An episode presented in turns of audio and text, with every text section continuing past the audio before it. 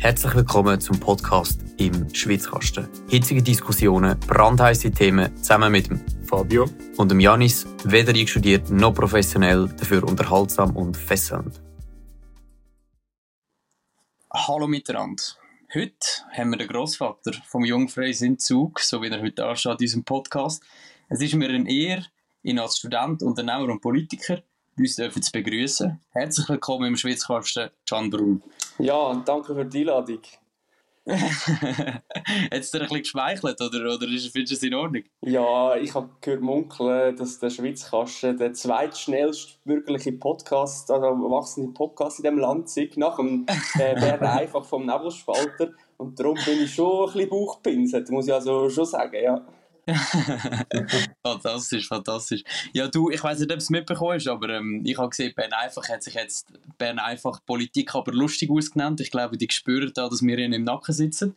Ich glaube, Und das jetzt auch wieder es. ein bisschen etwas haben machen ähm, vorher, vorher, als ich das Intro eigentlich schon Fabio erzählt habe, hat er gesagt, ich hätte getönt wie der Cedric Wermuth. Ich hoffe, das tönt jetzt nicht mehr so. Ja, solange Aber, äh, politisch wieder... Hallo auch von meiner Seite. Und äh, Janis, bei das Mal ist ganz äh, eigenständig gewesen. Hast nach dir getönt, nicht nach Cedric Wermuth. Was übrigens auch nicht schlimm wäre. Äh, also ich finde, redet oder gut. Inhaltlich haben wir ein bisschen Differenzen. Aber das Ja, da, kann man sich noch, da könnten wir ihm noch zwei, drei Verbesserungspunkte äh, vorschlagen, oder? ja, gut. können wir nochmal Äh, eine Folge drüber machen. Genau, genau. Verbesserungen für den Cedric Wermuth. Also, Can, wenn das für dich in Ordnung ist, würde ich dich gerade kurz vorstellen. Wenn ich irgendein Eich erzähle oder irgendetwas, was nicht stimmt, funkst du mir rein und schreist laut raus. Ist gut? Sehr gut. Fantastisch, okay, gut. Also, der Can Brun studiert aktuell gerade an der Universität St. Gallen. Ähm, er ist nebenbei noch selbstständig und seit einigen Jahren in der Politik für die Jungfreisin und die FDP engagiert. Seit 2016 war er im Vorstand gewesen, von der Jungfreisinnigen Zug, ab März 2018 Präsident davon, bis jetzt 2023 und das letzte Jahr in Anführungs- und Schlusszeichen nur noch Co-Präsident. Ähm, ich persönlich habe gesagt, dass sein grösster Erfolg auf der kantonalen Ebene die Erreichung der Ladeneröffnungs, äh, die Ladenöffnungsinitiative war. Ähm, die Abstimmung vielleicht noch weniger, aber äh, vielleicht kommen wir nachher noch dazu. Das gestummen. Ja, ich, das, das nehmen wir. Das ist gekauft. ist gut. Super. Ähm, ja, gut. Dann würde ich sagen, fange ich gerade mal mit der ersten Frage an. Und dich, Can. Du, eine grundlegende Frage, die man halt immer stellen muss, wenn man, oder immer muss beantworten, wenn man in so einen Podcast kommt, ist, äh, wieso interessierst du dich für Politik? Und äh, was ist der Grund gewesen, wieso du dich schlussendlich dazu entschieden hast, dich zu engagieren? Ist das so ein Prozess gewesen, oder hat das ein Erlebnis gegeben, das dich nachher dazu geführt hat? Also ich würde sagen, ich bin ein grundlegend freiheitsliebender Mensch. Ich kann es überhaupt nicht gern, wenn andere für mich bestimmen. Und ich glaube, das ist Mhm. die Essenz von der Freiheit, dass man selber kann entscheiden kann. Und wir leben in einer Gesellschaft, wo man sich geg- gegenseitig immer wieder begegnet. Und ich glaube, dann ist schon wichtig, dass man gemeinsame Regeln auch macht, damit das Zusammenleben auch funktioniert. Ähm, aber wenn wir schon Regeln machen, dann finde ich, muss ich auch können mitbestimmen bei diesen Regeln. Und darum ist es für mich eine, logische Schlussfolgerung, dass ich auch mich in der Politik engagiere, weil dort werden wichtige Entscheidungen getroffen äh, für unsere Zukunft, die uns fest ähm, äh, leiten und äh, da wollte ich mitreden. Und was mich politisiert hat, ist eigentlich der NFA. gewesen. Ich habe mit 15, 16 so ein bisschen Zugerzeitung gelesen. Und mich hat das immer so genervt, dass wir als Kanton Zug, wir, die unglaublich erfolgreich sind, ähm, einfach von den Niederkantonen rundherum ähm, so gegeisert werden und uns einfach so viel Geld abgenommen wird. Ähm, und das hat mich eigentlich motiviert, eben die Fremdbestimmung, ist wieder ein typischer Fall von Fremdbestimmung. Die anderen sagen uns, was wir machen müssen ähm, und uns eigentlich schädigen für unseren Erfolg. Ähm, und das hat mich motiviert, in die Politik zu gehen. Und ich bin dann wirklich an meinem 18. Geburtstag, und es wäre kein Tag früher gewesen, äh, früher möglich gewesen, einfach statuarisch gesehen. Von der FDP Hühnenberg bin ich der FDP Hühnenberg beitreten und äh, seither äh, stolzes Mitglied. Sehr gut, sehr gut. Fantastisch. Ähm, ja, ich glaube, eben was wir vorher kurz angesprochen haben, war, dass du langjähriger Präs- Präsident von der Jungfreisinnigen Zug bist. Du bist am Samstag vor einer Woche äh, auch davon abtreten. Wie ist die Zeit für dich gewesen und was, was nimmst du so daraus mit, wo du das Gefühl hast, äh, wo vielleicht auch allgemein einfach so fürs Leben, fürs Leben etwas gelernt hast? Ja, wo, wo ich sehr spannend eine Veranstaltung gegangen bin von den Jungfreisinnigen zu, waren wir vielleicht fünf Nasen gewesen. Ähm, mhm. Da gerade einen neuen mhm. Vorstand gewählt, im 16. ist das glaube ich. Und es ist mega lässig zu sehen, wie das jetzt gewachsen ist, die ganze Sache. Ähm, der GFS sind wir glaube ich 20, 22 Leute am Schluss. Und ich glaube, was man so ein bisschen mitnehmen kann, ist wirklich, dass für so einen Verein, aber auch für Politik, dass es mega wichtig ist, dass man eine Gruppe ist, die zusammen Sachen macht und ein bisschen in Bewegung wird, oder? dass man gemeinsam mhm. an etwas glaubt, aber dass es vielleicht auch nicht nur um Politik geht, ähm, auch wenn es ein politischer Verein ist, es ist auch wichtig, dass man vielleicht nachher noch geht, ein Bier geht trinken, dass man vielleicht mal einen Fondue-Plausch macht oder so. Ähm, und, und durch das, dass man auch vielleicht ein einen Freundeskreis kann bilden kann, kann man ähm, viel besser auch die politischen Ziele verfolgen und es, man, kann, man kann dann in diesen Kreisen über, über Ideen diskutieren und ich glaube, das macht es, macht es ein bisschen aus auch an so einer Partei.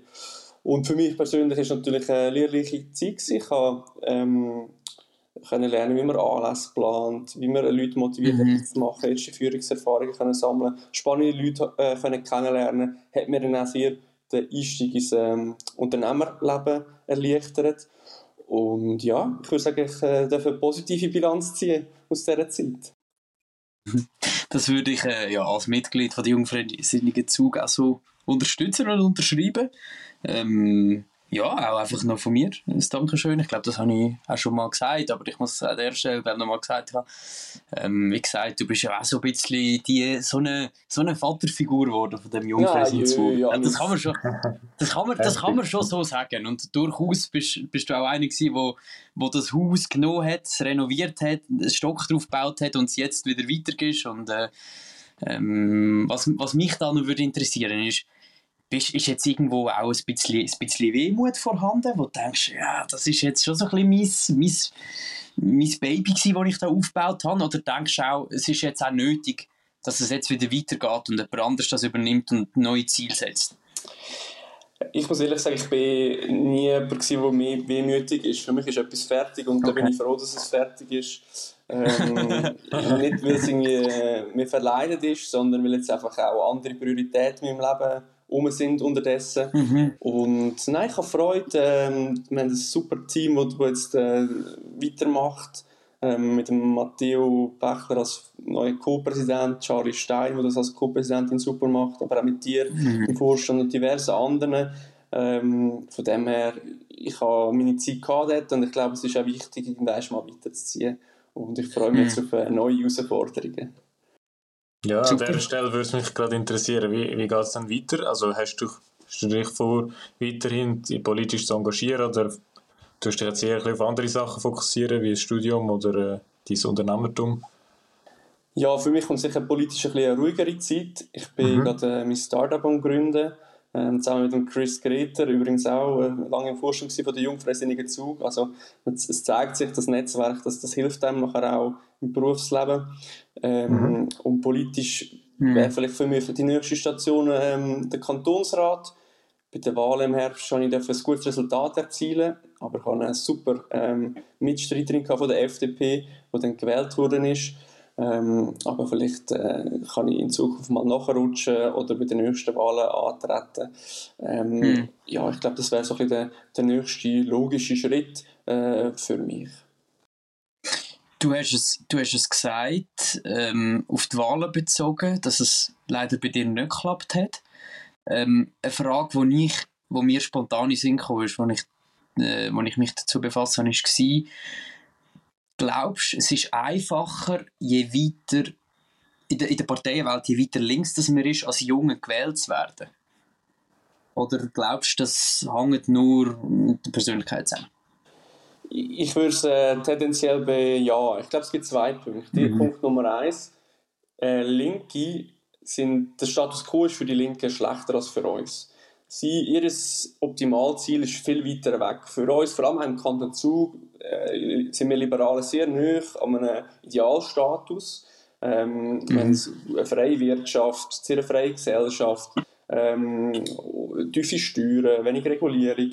Und für die Linken ist das natürlich ein Graus, oder? Für, vor allem die Linken, die wir zugegen kennen, die jungen Linken, für die ist der Kommunismus ähm, das Ziel, oder? Und das ist äh, sehr weit weg von, von dem, wo wir jetzt sind. Und das kann natürlich auch motivieren, sich viel zu engagieren, oder? Und dass man sich viel engagiert, schreibt man mehr Leserbriefe, mehr an Podien, ähm, macht man vielleicht auch mehr für die Politik, wird man vielleicht auch bekannter, ist vielleicht dann auch bereit für die Wahlen mehr zu machen.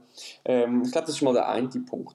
Und der andere Punkt, wo man schon sieht, ist, dass Linke schon schneller gewählt werden. Das sehen wir jetzt auch bei den Kantonsratswahlen. Mhm. Ich meine, bei den jungen Grünen, ähm, Julia Küng ist gerade in grosse Gemeinderat gewählt worden.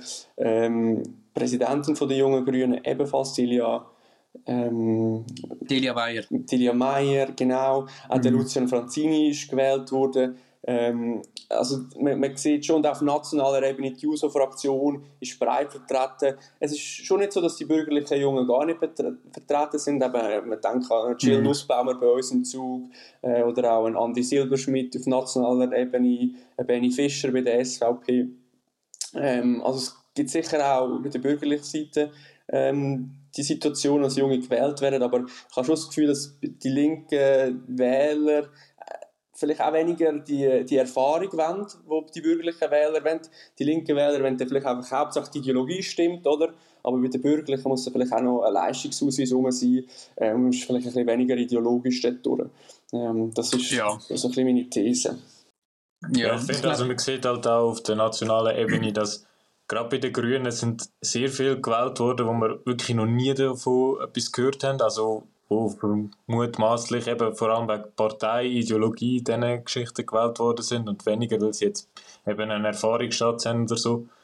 Und ja, das spielt sicher auch, spielt sicher auch eine Rolle, ja. Einverstanden.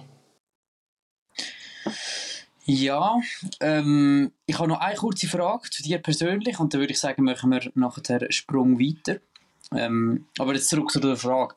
Du bist ähm, Mitschaffer von der Renteninitiative, so wie sie jetzt da steht. Ähm, das ist ein grosses nationales Anliegen von dir, die Sicherung von der Rente.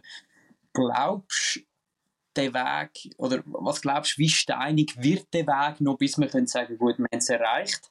Oder ist das überhaupt eine Utopie, dass wir überhaupt irgendwann mal gesicherte Rente werden haben? Ich würde sagen, es ist eine Utopie. Ähm, ich bin sehr okay. ernüchtert über äh, Bundespolitik, muss ich ehrlich sagen. Ähm, die Renteninitiative ist ja aktuell im Parlament. Und ich meine, die Renteninitiative ist wirklich äh, eine Lösung für ein akutes Problem.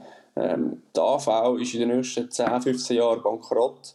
Ähm, mm. Und es gibt zwei Möglichkeiten, das Rentenalter aufzutun oder Steuern aufzutun. Und wir wissen alle, höhere Steuern führt schlussendlich zu mehr Armut. Und darum ist aus meiner Sicht das Rentenalter ein höheres, der einzige gangbare Weg. Und was wir jetzt einfach mhm. spüren in der Bundespolitik ist, grundsätzlich finde ich die Lösung nicht schlecht, aber es kommt von der, von der falschen Partei, es sind Wahlen, ähm, man hat vielleicht selber noch eine bessere Lösung und da, sagt darum Nein. Und Hauptsache, man kann seine Muskeln spielen und, und äh, die Lösung ist gar nicht so wichtig. Man will gar nicht das Problem lösen, sondern man will einfach ähm, Recht haben und Macht haben. Und das finde ich mega schade der Politik ähm, und, und gerade auch bei dem Anliegen. Ich vergleiche es ein bisschen mit dem Frauenrentenalter, äh, mit dem Frauenstimmrecht. Ich glaube, es wird, mhm. es wird mehr als einen Anlauf brauchen. Wir werden jetzt alles dafür geben. Ähm, aber die Ständeratskommission hat ja schon Nein gesagt. Jetzt, äh, ja. der, der Morgen ist im Ständerat, äh, also am 15. März, ich weiß nicht genau, wenn die Folge ausgestrahlt wird. Und äh, wird wahrscheinlich abgelehnt und dann vielleicht gibt es im Nationalrat noch eine Lösung. Wir sind alles am Gehen, hinter den Kulissen. Ähm, Matthias Müller, Andi Silberschmidt, alle wirklich Vollgas am Rennen. Aber wir wissen halt mm. halt einfach nicht, ähm, ob es längert. Und was natürlich auch das Problem ist, dass wir ein, ein Absenderproblem haben. Oder so eine Jungpartei, jetzt sollte man sicher nicht eine Jungpartei da ähm, das, äh, das quasi zugestehen, dass sie da einen guten Weg finden. Vor allem mm. bei der Mitte spüren wir das, oder? Die Mitte ist immer die, die selber die Lösungen bringen und sonst sagen sie einfach per se nein. Ich muss aber sagen, Zugerstände äh, Peter Hecklin, darf man loben. Okay. Er ist grundsätzlich für unser Anliegen jetzt selber auch schon eine Motion eingereicht in diese Richtung. Aber sonst muss ich sagen, bin ich sehr enttäuscht von der Mitte. Ja. Und ja, mal schauen, was kommt. Wir werden sicher in die Abstimmung gehen, ob es einen Gegenvorschlag ja. gibt oder nicht. Ähm, und wenn es runtergeht, dann werden wir mit einer neuen Lösung kommen, weil ich wollte einen AV. Ähm, ich wollte nicht jeden Monat so viel Geld einzahlen. Als Selbstständiger zahle ich noch, noch viel mehr Geld ein. Ähm, mm. Ich das Doppelte, weil ich keinen, keinen Arbeitgeber habe. Und ähm, momentan sehe ich nicht, wie ich das Geld jetzt zurückbekomme. Glaubst du, im Nachhinein ist die Renterinitiative zum nachher, wir kennen sie in der Schweiz, wie es ist, oder? Mit den, mit den Initiativen und so weiter. Es kommt, meistens kommt es von linker Seite, es ist irgendein extremes Anliegen und dann lassen sich die Bürgerlichen beugen, sie denken, okay, gut, machen wir einen Gegenvorschlag und dann haben wir so halbwegs wahrscheinlich etwas, wo gerade noch möglich gewesen wäre für die linke Seite. Aber die Bürgerlichen haben so ein das Schlimmste können verhindern. Glaubst du, im Nachhinein, die Renterinitiative ist zu wenig extrem gewesen? Weil eigentlich ist es eine perfekte Lösung. Aber wenn es halt dann von links basht wird, dann funktioniert es irgendwie nicht mehr. Nein, glaube ich nicht. Es ist einfach ein anderes Spiel. Bei den Linken haben wir immer Angst, wenn eine linke Initiative kommt und einen Gegenvorschlag machen. Und auf der, mhm. wenn, auch wenn die SVP eine Initiative bringt, gibt es nie Gegenvorschläge. Also ich glaube, es ist ein anderes Game. Mhm. Die Linken machen nicht mit und die Bürgerlichen gehen quasi darauf rein, wenn die Linken eine Initiative machen. Und darum, ähm, ich finde, die Rentinitiative ist schon sehr nah am Optimal als am Optimum und von dem her glaube ich nicht, dass es ähm, ideologisch ist. Gut. Okay, ja, Fabio, hast du gerade noch etwas, was du vielleicht noch kurz willst loswerden Nein, ich bin da einverstanden, ja. Also ich finde es schade, ich fände äh, auch cool, wenn das Parlament da mehr drauf eingehen würde. Und ja, ich finde es super, wie, wie ihr euch dafür eingesetzt habt und einsetzt. Das ist wirklich super. Also ich finde, die Renteninitiative ist eine extrem coole Lösung. Wir haben es auch schon beleuchtet in unserer, in mhm. Folge. Und mhm. ja, eben, es ist halt irgendwie auch ein kleines Problem, oder? Politiker in Bern sind alle irgendwie älter und verstehen irgendwie, wie gefühlt damals haben das Gefühl, das kommt gar nicht an, oder? Was da überhaupt das Anliegen ist oder die, die, die Angst dahinter, oder? Wenn man irgendwie 55 ist, ist das irgendwie ganz anders, wie wenn man 25 ist.